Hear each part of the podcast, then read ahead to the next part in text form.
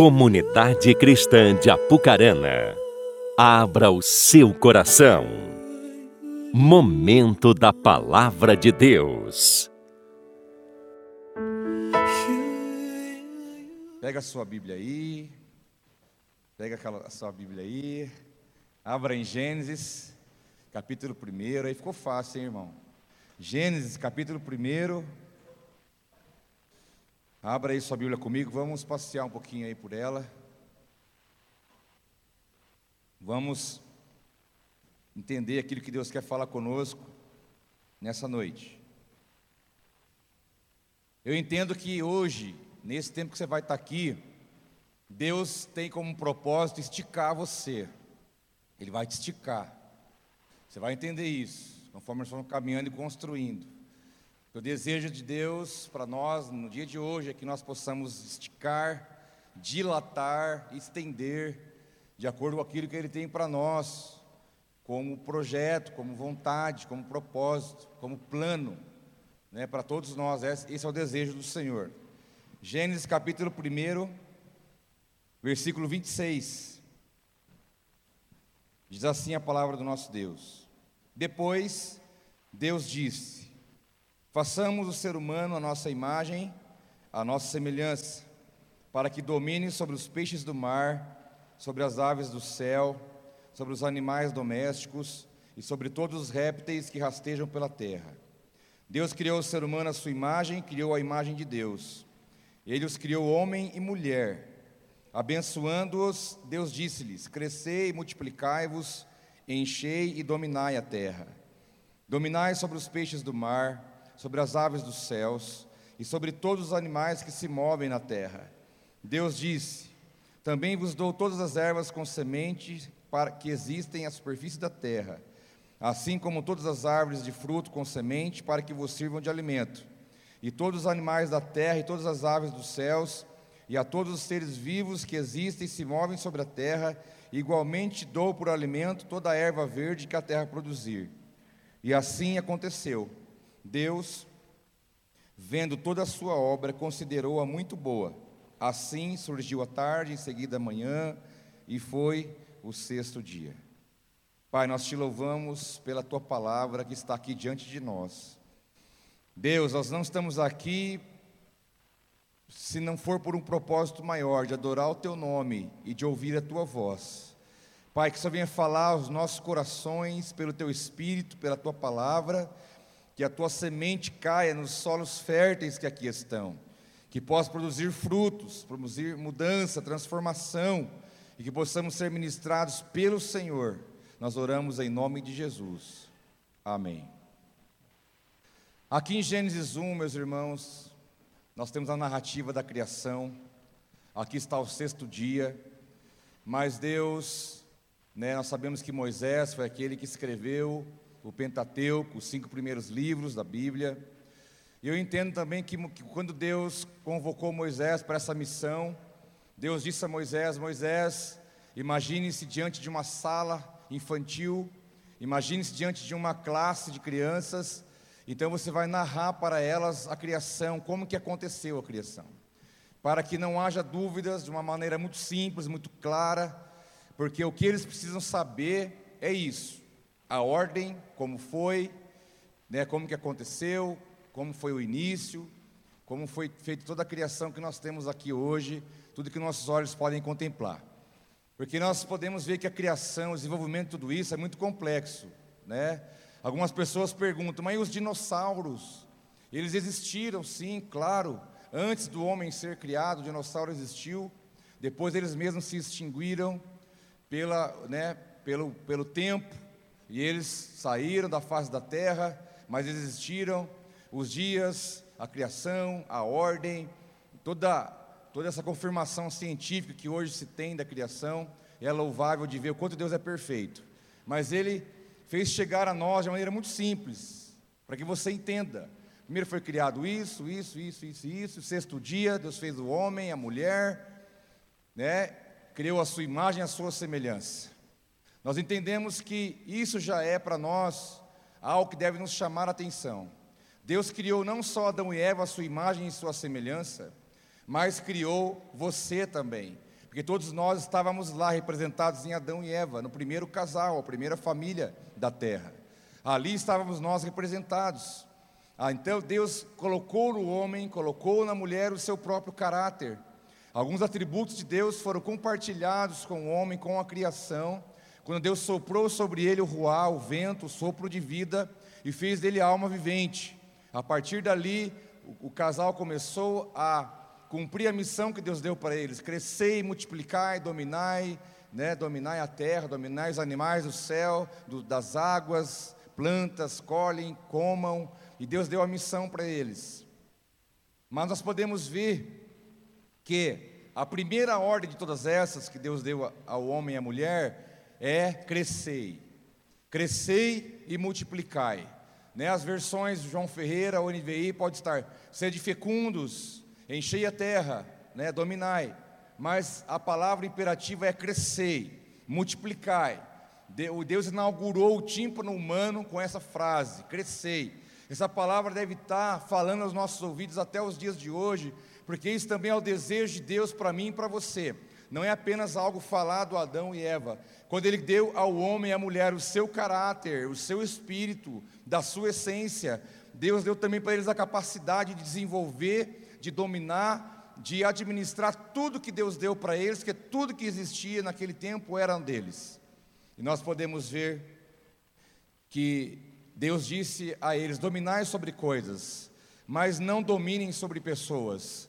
E nós entendemos que o homem, na sua trajetória, quando ele começou a querer deixar de dominar coisas, e começou a passar, desejar dominar homens, dominar outro homem, é que começou a piorar as coisas. Desde Nimrod, desde a primeira cidade que surgiu, criada, desde a, desde a primeira estrutura, ali o homem começou a querer dominar sobre o território do outro, dominar sobre a vida do outro, e aí, quando ele fugiu do plano, do propósito de Deus, as coisas viraram que estão aí hoje: guerra, destruição, um tentando dominar o outro, tomar aquilo que é do outro, porque o homem, em um certo momento, ele desobedeceu a Deus. Deus disse: Eu te dou a minha essência, você vai ter conexão direta comigo. Somente dois homens na terra provaram de uma conexão plena em Deus. Um foi Adão e um foi o próprio Cristo, o homem que andou aqui. Depois desses, mais ninguém provou que Deus vinha falar com Adão diretamente, uma conversa pessoal e próxima de um relacionamento, porque não havia pecado, não havia maldade, nada que separasse o homem de Deus. O homem tinha a plenitude de Deus nele, tinha essa conexão, essa aproximação, mas pelo pecado da desobediência, quando ele comeu e a mulher comeu do fruto do conhecimento do bem e do mal, fizeram o que Deus pediu para que não fosse feito. O pecado entrou no mundo e a partir daí todo o propósito de Deus começou a ser alterado, saiu do foco, ficou míope, não conseguiam ver mais aquilo que Deus tinha para eles. Começou a entrar então a, a, a, a enfermidade, a morte, as coisas ruins que nós temos no mundo até hoje. Tem pessoas que perguntam: por que Deus permite a guerra, a fome, a injustiça? Por que, que Deus vê tudo isso e não faz nada? Como se Deus fosse culpado.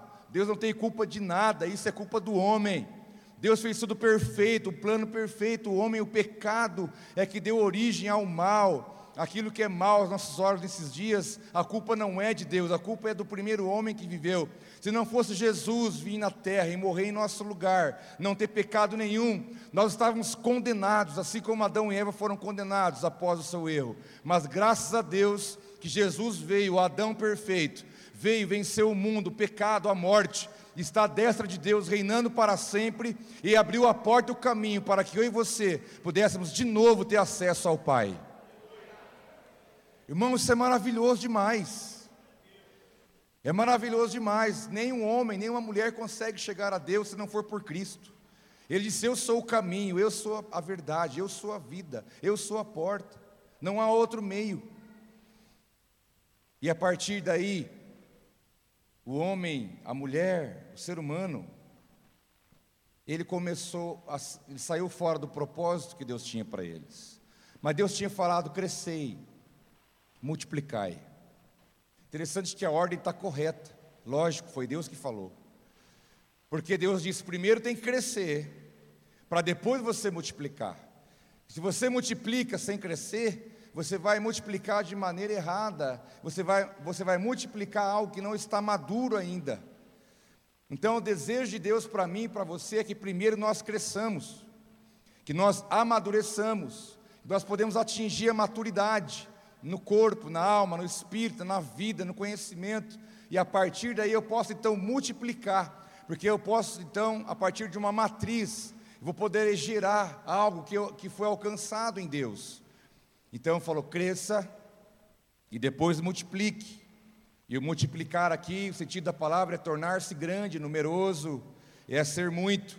Ou seja, o que é bom, o que é perfeito, o que é de Deus, não pode ficar parado, não pode ficar ali na inércia, não pode ficar intacto, tem que estar em movimento, tem que multiplicar, tem que andar, tem que avançar, tem que desenvolver, Deus não está parado, o reino de Deus não está parado, o mundo espiritual não é parado, nem o universo é parado, nada é parado. Nós também não podemos aceitar sermos parados em nada, porque Deus disse para Adão e diz para nós: cresçai, crescei, multiplicai, se desenvolva, não aceite ficar parado, porque esse é o desejo de Deus para mim e para você.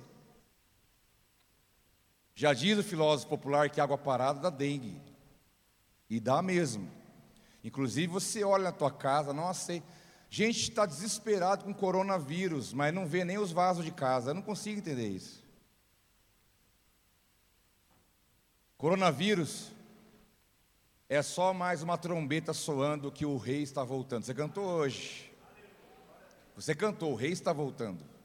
O coronavírus, aonde toda a tecnologia não alcançou ainda, Logo eles vão criar um antídoto que vai contrariar e vai, vai normalizar. Mas sabe o que vai acontecer? Logo vai acontecer outro.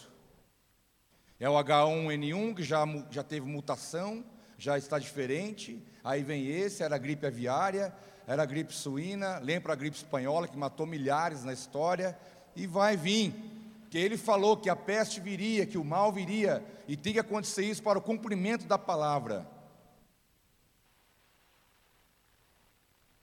Nada pode ficar parado, você não pode ficar parado. Nós temos que entender que há uma, uma ordem de Deus para mim e para você: crescei, crescei e multiplicai.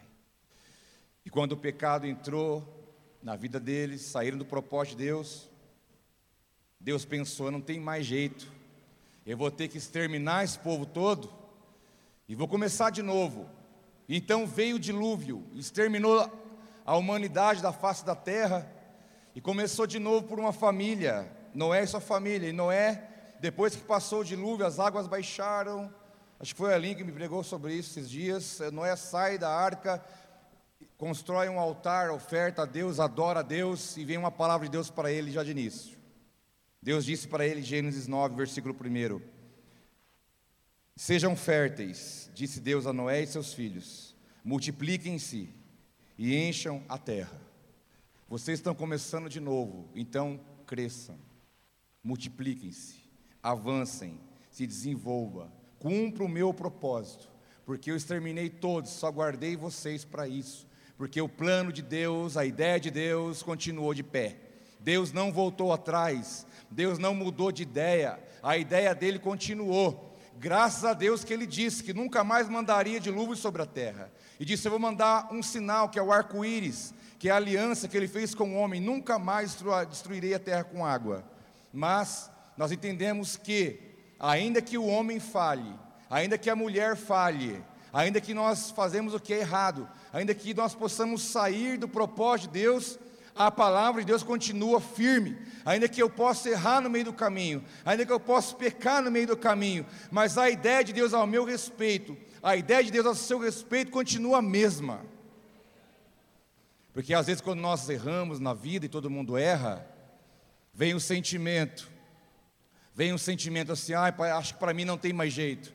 Eu acho que para mim não tem mais condição. Eu acho que Deus abriu mão de mim. Eu acho que o plano que Deus tinha para mim já, já foi colocado na gaveta. Pelo contrário, o plano que Deus tem para você, a ideia que Ele tem sobre você, o plano dele a teu respeito, o propósito pelo qual Ele te colocou no mundo, saiba de uma coisa: você errando ou acertando, estando no melhor momento da sua vida ou no pior momento, o plano de Deus sobre você continua de pé. Continua de pé intacto. Ele não vai mudar, ele não vai desistir. Não vai desistir. E então Noé começou a sua jornada. Então, em primeiro lugar, eu quero deixar bem claro para você: Deus não desistiu da sua ideia inicial a seu respeito. Eu estava lá em Adão e você estava também. Ele diz: crescei, vai, cumpre o meu projeto. Eu coloquei você aqui por, um, por algo maior, que eu designei, os desígnios de Deus. Mas, em segundo lugar, nós temos que entender que o crescimento de Deus para nós tem que ter vistas eternas, não é só no mundo natural, mas deve ter vistas espirituais daquilo que Deus estabeleceu para nós. Quando Abraão já era de idade, Abraão era de idade, ele chamou o seu servo, e ele fez com o seu servo um juramento, algo que foge ao nosso costume. Ele falou para o servo: põe a mão aqui na minha coxa, e você vai jurar por, comigo agora, vai fazer um juramento. E aí jurou que ele ia até uma terra buscar esposa para o seu filho, Isaac. E o servo foi e colocou no coração a proposta de que ele ia chegar lá com seus, com seus animais e ele colocou diante de Deus a mulher que chegar e der água para mim, para os animais, é um sinal de que essa pode ser a mulher do meu Senhor. E ele chegando ao poço, depois de viajar horas ou dias, a mulher chega, uma moça, e diz: Olha, eu vou dar água para vocês, água para os seus animais. E então ali houve um encontro deles, e ele foi até a casa dela, a chamada Rebeca. Chegando na casa dela, o servo deu a mensagem: Ó, oh, estou aqui em nome de Abraão, meu senhor, eu venho com a missão de levar uma esposa para o seu filho.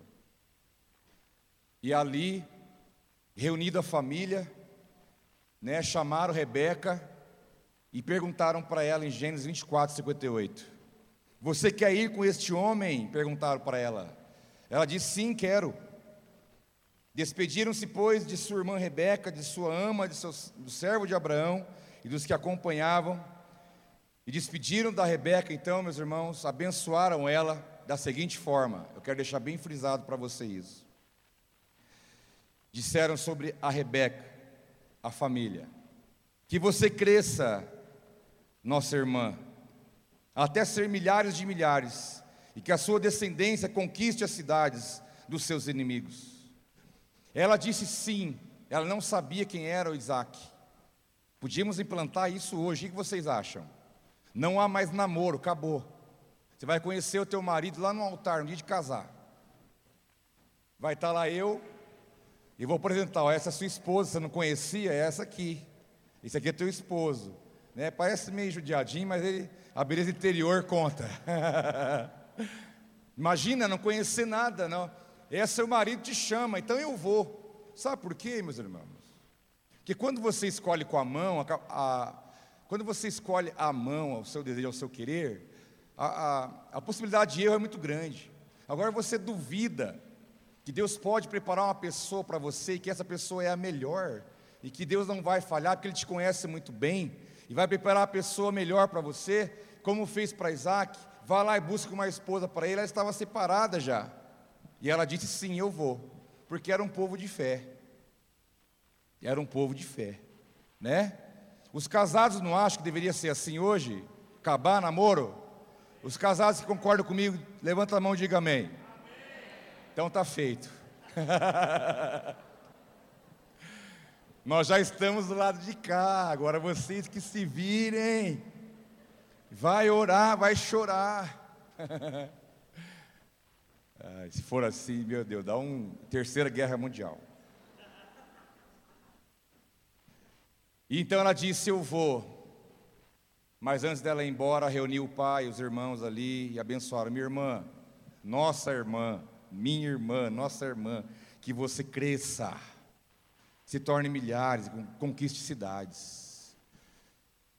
Ela recebeu uma palavra de bênção para que ela crescesse, porque havia um propósito na união dela com seu marido para que ela pudesse fazer uma vontade de Deus, que envolvia não só uma casa, não envolvia uma família, envolvia uma cidade. Quando ele me perguntou aqui, quem que é líder de célula? Todos tinham que levantar a mão. Se você entender pelo Espírito que Ele quer que você cresça, você vai entender o que Deus está querendo dizer aqui sobre conquistar uma cidade. Entender que se você fizer a sua parte eu fizer a minha, a cidade será conquistada, será no sentido que vai ser implantado o reino de Deus nesse, nesse território. Porque essa ideia aqui que eles falaram, de conquistar cidades dos seus inimigos, é chegar num território, tirar aquilo que é ruim, aquilo que não é de acordo e implantar uma nova cultura, uma nova mentalidade, um novo jeito de viver a partir do que a palavra de Deus diz. E nesse sentido, se eu e você crescermos, nós podemos conquistar Pucarana. Você crê nisso? Porque Deus não tem limite, não há, não há, não há limite para Ele de poder, de condição. Agora você, você não imagina o que Ele é capaz de fazer na vida de um homem e de uma mulher que diz: sim, eis-me aqui. Aí já não é mais você, aí é Ele fazendo através de você. Essa é a diferença. Então, esse casal, a mulher foi abençoada por Deus para que tivesse a, a oportunidade de abençoar uma cidade, de alcançar uma cidade pelo fato dela crescer. Se ela ficasse do mesmo jeito, se ela ficasse da mesma forma, se ela continuasse fazendo as coisas do mesmo jeito, se ela continuasse morando no mesmo lugar, se ela continuasse fazendo as mesmas coisas, cidade nenhuma seria tocada e abençoada pela vida dela. Mas quando ela disse sim, eu não sei para onde eu vou, eu não sei quem é esse cara que eu vou casar, mas se Deus tem isso para mim, eu aceito. E porque ela obedeceu, porque ela correspondeu, porque ela venceu seus medos, porque ela venceu aquilo que ela achava ou pensava, quando ela entendeu que o que Deus tinha para ela era maior, ela disse sim. E porque ela disse sim, ela sim, a Bíblia relata isso, que eles abençoaram gerações, cidades, muitas pessoas. É o desafio que bate na minha na sua porta. Crescei. Crescei. Quando você cresce, tudo que está ao seu redor cresce também. Porque puxa. Mas também se ninguém, se você não cresce e anda com quem não quer crescer, sabe o que vai acontecer? Ninguém vai crescer. Pelo contrário, vai decrescer. Mas quando você cresce, tudo que está à sua volta é desafiado por você. Já contei uma vez uma historinha, vou contar de novo. Lembra quando você estava estudando lá? Lá atrás tinha aquela caneta quatro cores, Bic. Aí o professor falava: tira uma folha do caderno, coloque um nome. Aí já dava tremedeira. Prova surpresa. Prova, sei lá como é que chamava isso. Tinha que guardar tudo ali, esconder, e ele dava a prova. Do nada, ninguém estava esperando. Aí recolhia a prova, era aquela choradeira. Você já passou, aluno é tudo igual, em todo lugar do mundo. Pode ser de consulta, pode ser em dupla. pode, você e Deus, né? Já ouvi isso. Aí a gente faz a prova e você vai mal, é lógico. A maioria vai mal porque o professor já fez isso premeditadamente, porque a, a turma é bagunceira. E aí todo, vem o resultado: 99,9% foram mal. Aí há um furor, um motim geral. Aí aquele que é o mais bagunceiro falou: não, não pode. Eu vou lá falar. Eu vou. Então vai. Vamos falar para ele que ele, para ele dar outra prova para nós, porque todo mundo foi mal, não é justo. E vai lá o bonitão, professor, dá uma prova nova para nós. Todo mundo foi mal, tem misericórdia. Diz: todo mundo foi mal. Tem certeza? Posso dizer para você que dos, 30, dos 40 alunos, 39 foi mal, mas teve o fulano de tal que tirou nota alta. E porque ele tirou, ele tirou, todos vocês vão ficar com a nota vermelha e não tem negócio. É o nerd. o nerd já, já, já acabou com a minha vida algumas vezes. Entendeu? Nem pagando cola, ele não dava cola para nós. Pula essa história. No Velho Testamento. Mas essa é a realidade. Quando um cresce, ele expõe todos os demais. Se você cresce, o que está à sua volta é desafiado a crescer, porque não tem como ficar do mesmo jeito. Mas se você anda com quem não quer nada com nada, você vai ficar disso para pior. Porque isso é um conceito antropológico. O homem é fruto do meio. Se te colocar para andar com hippie, daqui uma semana você está vendendo pulseirinha para mim. Usando as mesmas roupas, falando a mesma linguagem, andando do mesmo. É coisa do ser humano. É influência. Todo mundo influencia e é influenciado. Agora decida crescer, meu filho. Decida crescer. Decida deixar Deus usar a sua vida, porque isso você não sabe o alcance que tem. Nós colocamos limites aonde Deus não coloca. Você acha que o dia que a mãe do Donald Trump estava dando, amamentando o seu filho, você acha que um dia ela pensou com ele ali no colo, um mês de vida, pensou: aqui está, nos meus braços, o presidente dos Estados Unidos da América? Você acha? Pode ser que sim, mas pode ser também que não. Mas ela não, se ela se for não, ela nunca imaginaria que o filho dela seria presidente de uma das nações mais poderosas da Terra. Você acha que a mãe do Bolsonaro, que é o nosso atual presidente, se você se agrada ou não, tem nada a ver com a história, mas é o nosso presidente. Você acha que a mãe dele, enquanto estava ali com ele no colo, bebezinho, ela imaginou: esse vai ser o presidente do Brasil? Muitas vezes não. Nunca imaginou, nunca sonhou. Porque Deus, os planos de Deus estão muito além dos nossos. Porque depois que a bênção veio sobre Rebeca, Deus aumenta ainda esse alcance de bênção na vida de Jacó. Deus de Abraão, Deus de Isaac, Deus de Jacó. Quando Deus fala com Jacó em Gênesis 35, ele diz: Ó, oh, seu nome é Jacó, mas você será chamado Israel vou mudar o seu nome, Deus disse. Assim lhe deu o nome de Israel, e Deus ainda lhe disse: Eu sou Deus Todo-Poderoso. Seja prolífero, multiplique-se. De você procederão uma nação, uma comunidade de nações, e reis estarão entre os seus descendentes. Olha que promessa que Deus fez a Jacó: Jacó, de você vou abençoar nações, e do teu sangue vai nascer rei. Mas ninguém estava vendo nada. E muitas vezes, porque nós não vemos o amanhã, não vemos o futuro, nós limitamos o que Deus quer fazer em nós através de nós. Porque nós não sabemos todos os planos que Deus tem. Ele vai mostrando à medida que nós vamos caminhando. Ele vai descortinando conforme você vai andando. Ele não falou para você tudo que vai acontecer com você até o último dia. Porque você vai conhecendo conforme você vai andando na vida. Mas quando ele chamou Jacó, falou: Olha, o alcance seu vai ser maior seja prolífero. Ou seja, de você tem que sair um monte de coisa, e coisa boa. De você eu vou abençoar nações, Jacó. De você eu vou levantar tronos e reinados. Mas eu vou mudar o seu nome. Vou chamar você de Israel. Que Deus sabia e sabe que quando Ele coloca uma promessa para mim e para você, primeira coisa que nós fazemos não é olhar para a promessa, é olhar para nós. Se Deus falar para você hoje que da tua, da tua descendência vai sair um presidente da república do nosso país, e se acontecer, você não sabe? É igual o povo lá não sabia?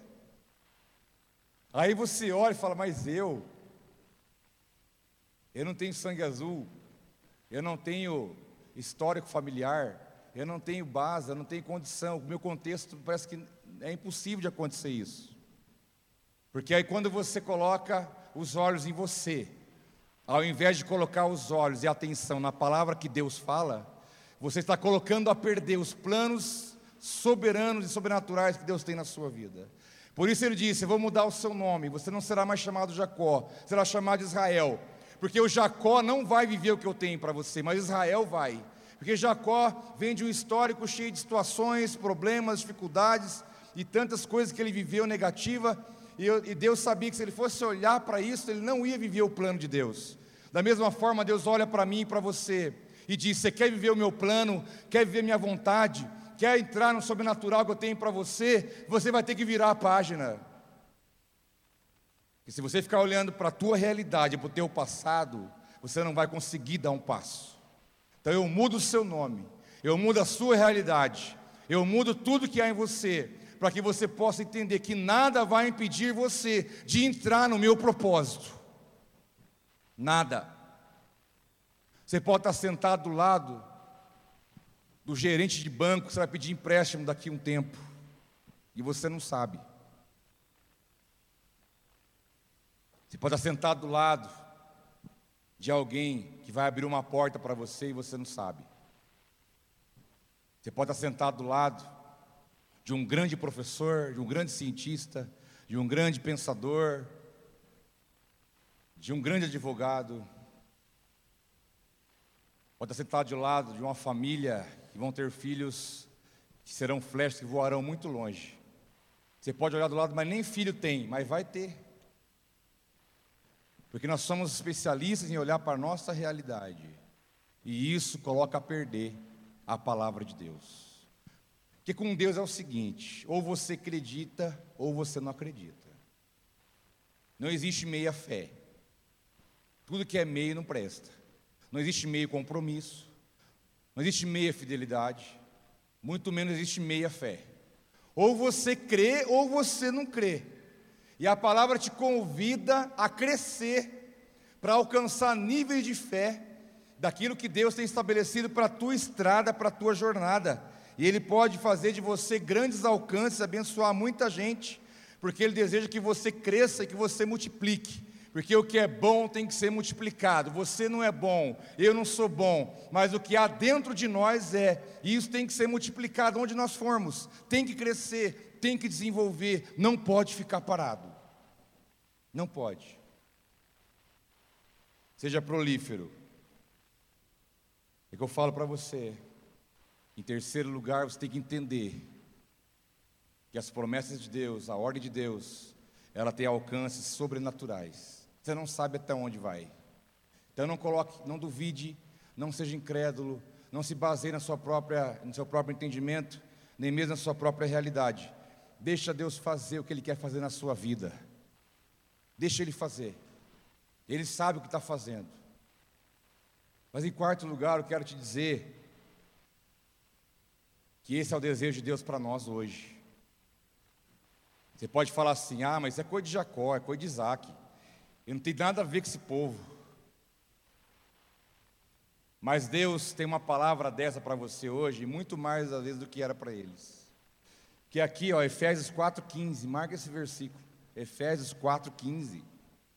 Ele diz: Antes, seguindo a verdade em amor, cresçamos em tudo naquele que é o cabeça, Cristo.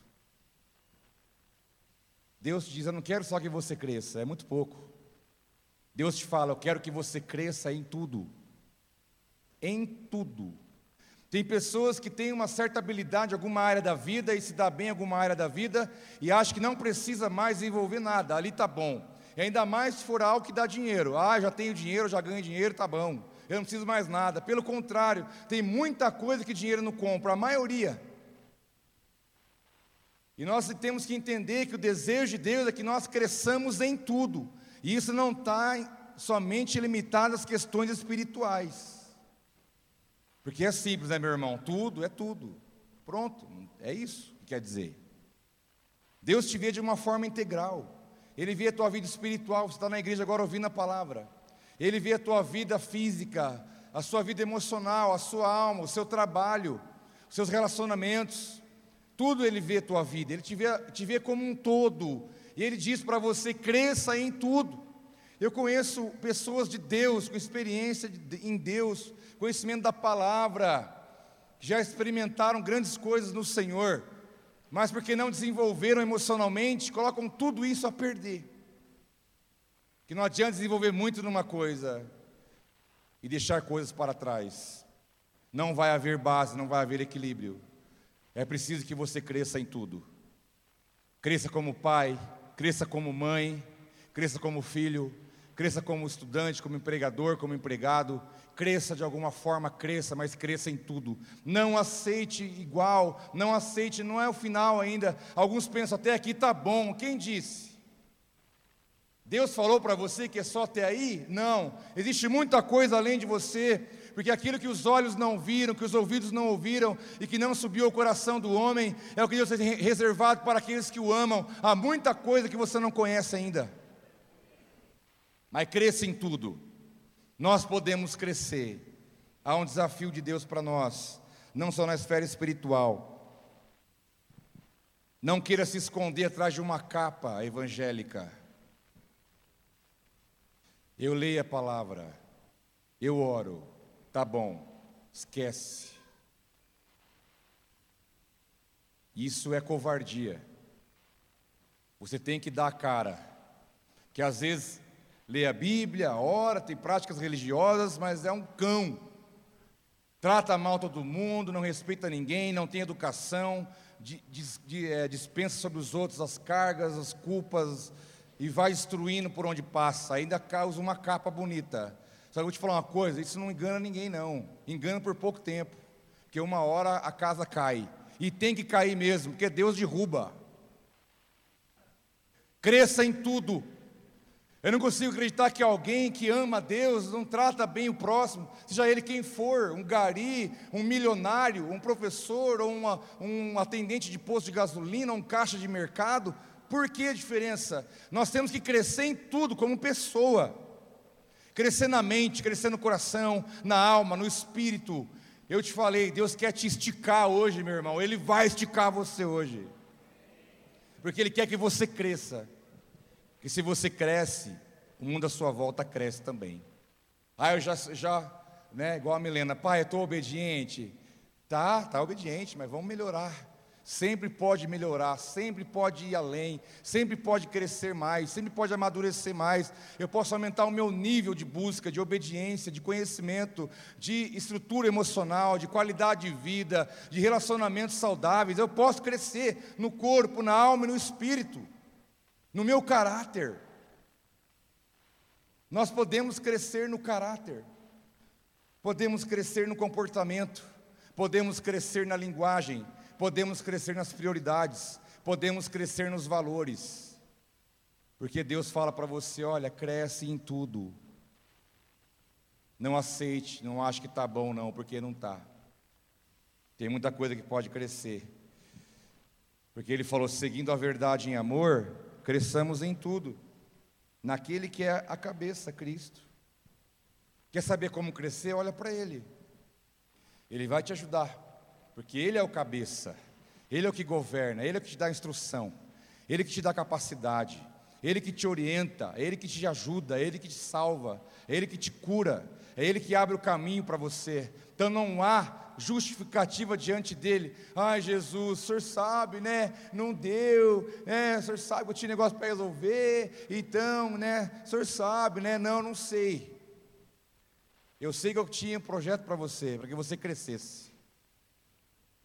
E Jesus me devolve a pergunta: Você cresceu na medida que eu estabeleci e sonhei para a tua vida? Você se desenvolveu? Você se dilatou? Você se derramou sobre a vida de alguém? Porque um dos maiores sintomas do crescimento, do desenvolvimento, é quando você derrama sobre o outro. Aí você está num nível top. Quando você é muito abastado numa área da vida, de conhecimento ou de aquilo que você recebeu de Deus, que é tanto que você tem, que não fica só em você, que quem está perto recebe, e de graça. Porque essa é a ideia de Deus para que você se desenvolva e cresça, não para você ficar grande, mas para você poder abençoar o mundo à sua volta.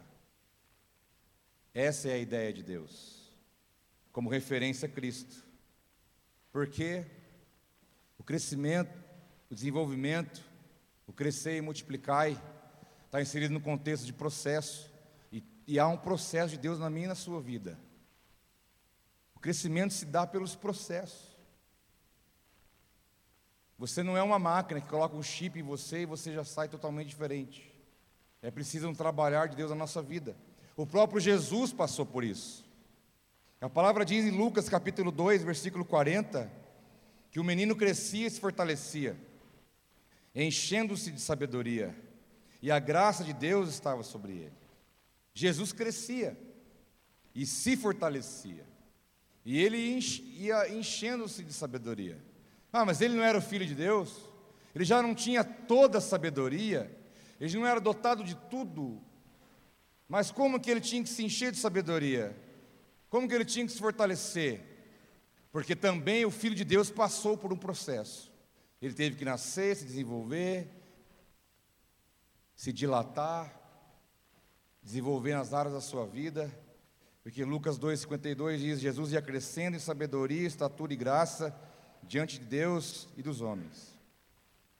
É a graça de Deus. Sabe o que é a graça de Deus?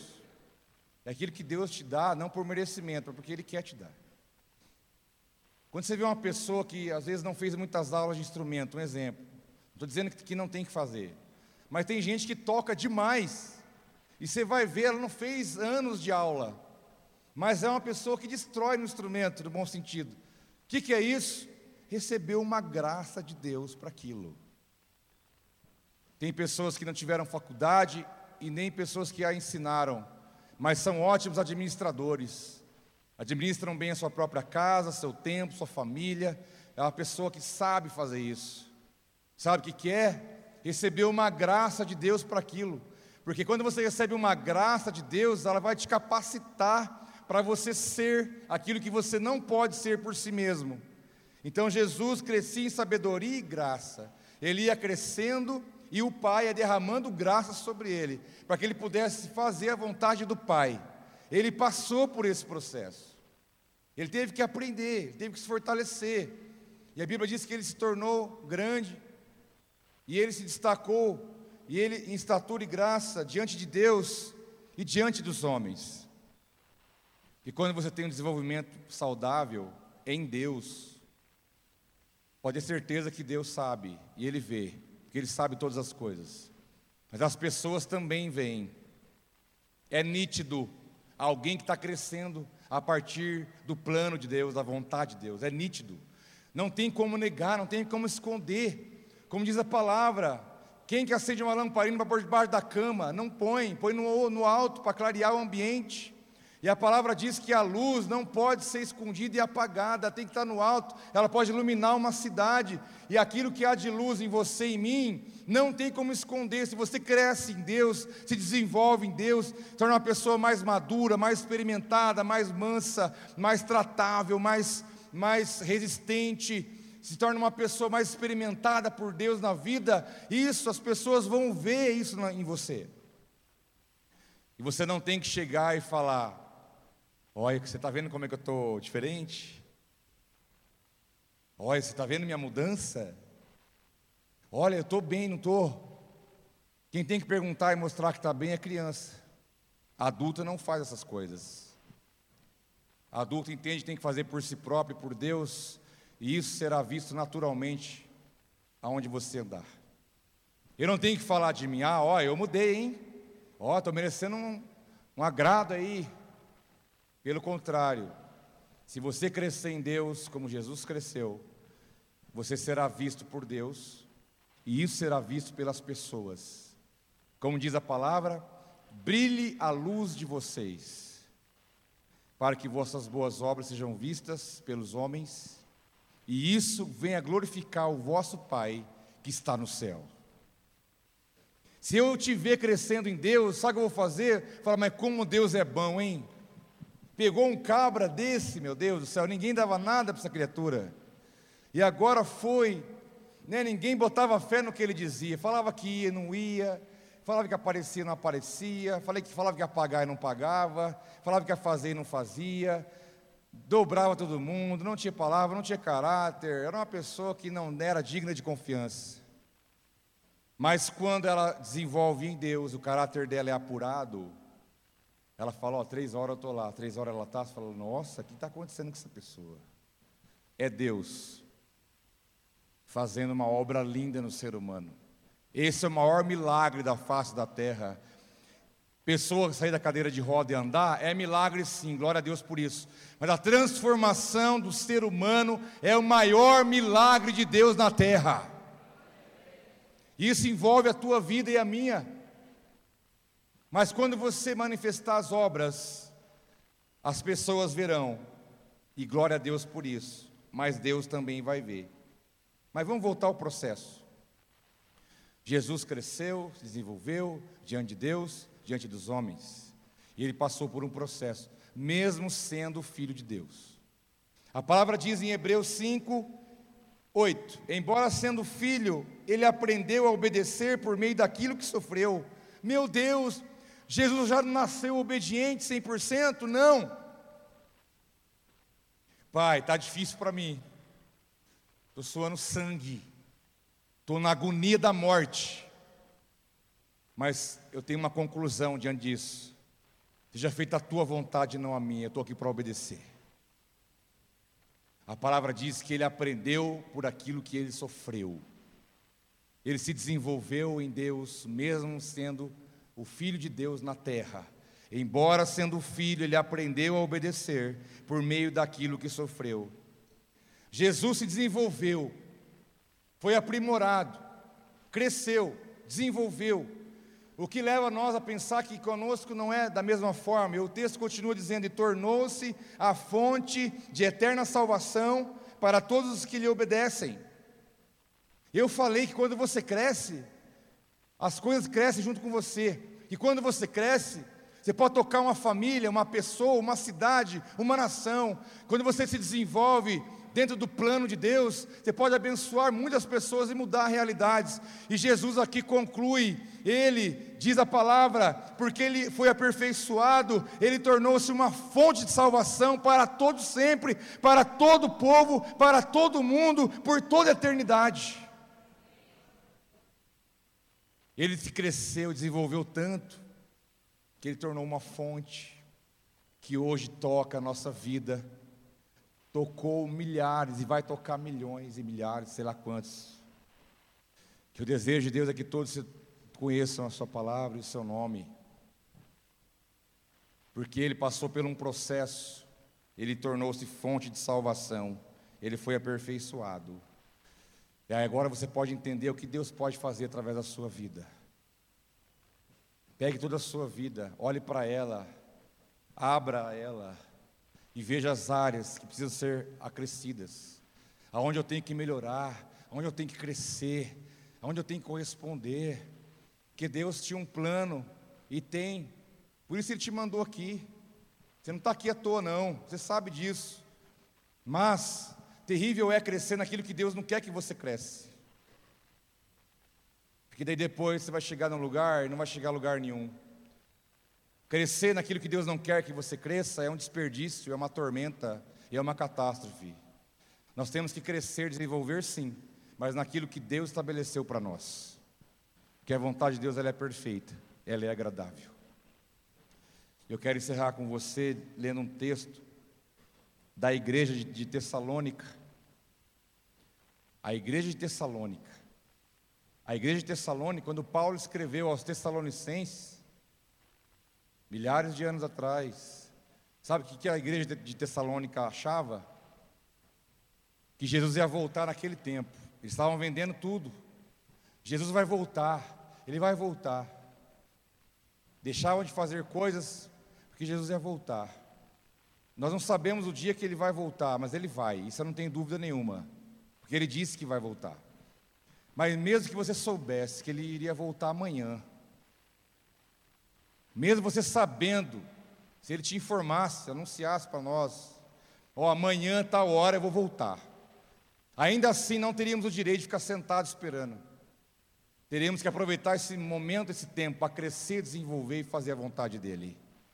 Para que quando ele chegar, eu tenha feito tudo que ele pediu para eu fazer. Nós não podemos aceitar a realidade de não crescermos de não desenvolvermos a partir do projeto que Deus tem para nós, que está registrado na Sua palavra. E diz Tessalonicenses 4:1: Quanto ao mais, irmãos, já os instruímos acerca de como viver, a fim de agradar a Deus. E de fato assim vocês estão procedendo. Olha a palavra que Paulo escreve para eles. Vocês estão bem na foto. Resumindo na linguagem ultra mega hiper atualizada. Paulo está dizendo: ó, vocês estão de parabéns. Ó, Parabéns para vocês. Ó irmãos, já os instruímos acerca de como viver, a fim de agradar a Deus, e de fato assim vocês estão procedendo.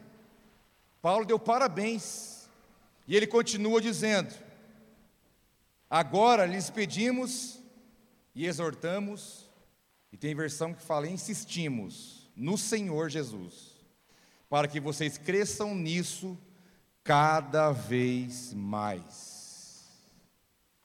Cresça cada vez mais. Tá de parabéns? Parabéns para você. Mas não é até aí. Cresça cada vez mais. Se envolva com o que Deus tem para a tua vida. Seja o melhor vendedor, o mais honesto. Seja a melhor professora. Seja o melhor atendente. Faz o melhor, tudo que você puder na vida. Isso vai glorificar Deus. E você vai poder, através disso, mostrar que você é um filho criado à imagem e à semelhança do Pai. E porque você é a imagem e semelhança dele, você entendeu o que é crescer e multiplicar. Eu quero orar com você. Fique em pé um instante. Não se desloque ainda. Eu quero orar pela sua vida. Eu quero liberar uma palavra sobre você. Quero abençoar você. Eu quero, juntamente com vocês, pedir que a graça de Deus venha sobre nós. Você precisa da graça de Deus para você crescer e multiplicar. Você precisa da graça de Deus para você desenvolver. Você precisa da graça de Deus para você ser o que Ele sonha para você. Deus sonha algo a teu respeito, mas é hora de você corresponder a isso. Cresça e multiplique. Não pode ficar só em você o que Ele fez, o que Ele faz, o que Ele deu. Não pode se limitar só em você. Isso tem que ser multiplicado. Isso tem que atingir níveis de alcance maiores porque esse é o desejo de Deus, que você cresça, que você multiplique, que você se desenvolva, que você possa continuar crescendo na presença de Deus, para que isso venha abençoar pessoas, mudar realidades, que isso venha mudar o seu próprio futuro, que venha mudar a sua expectativa diante da vida.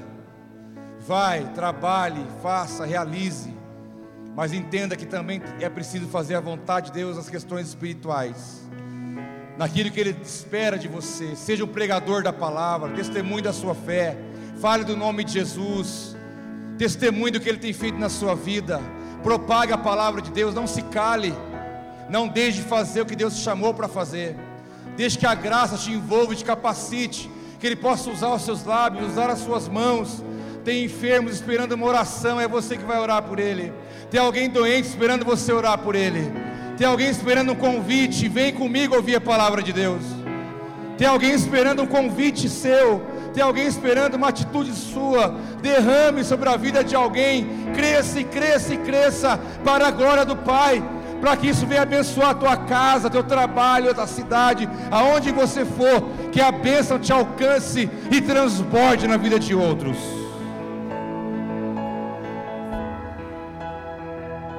Esse é o desejo do nosso Deus. Mas eu quero orar por aqueles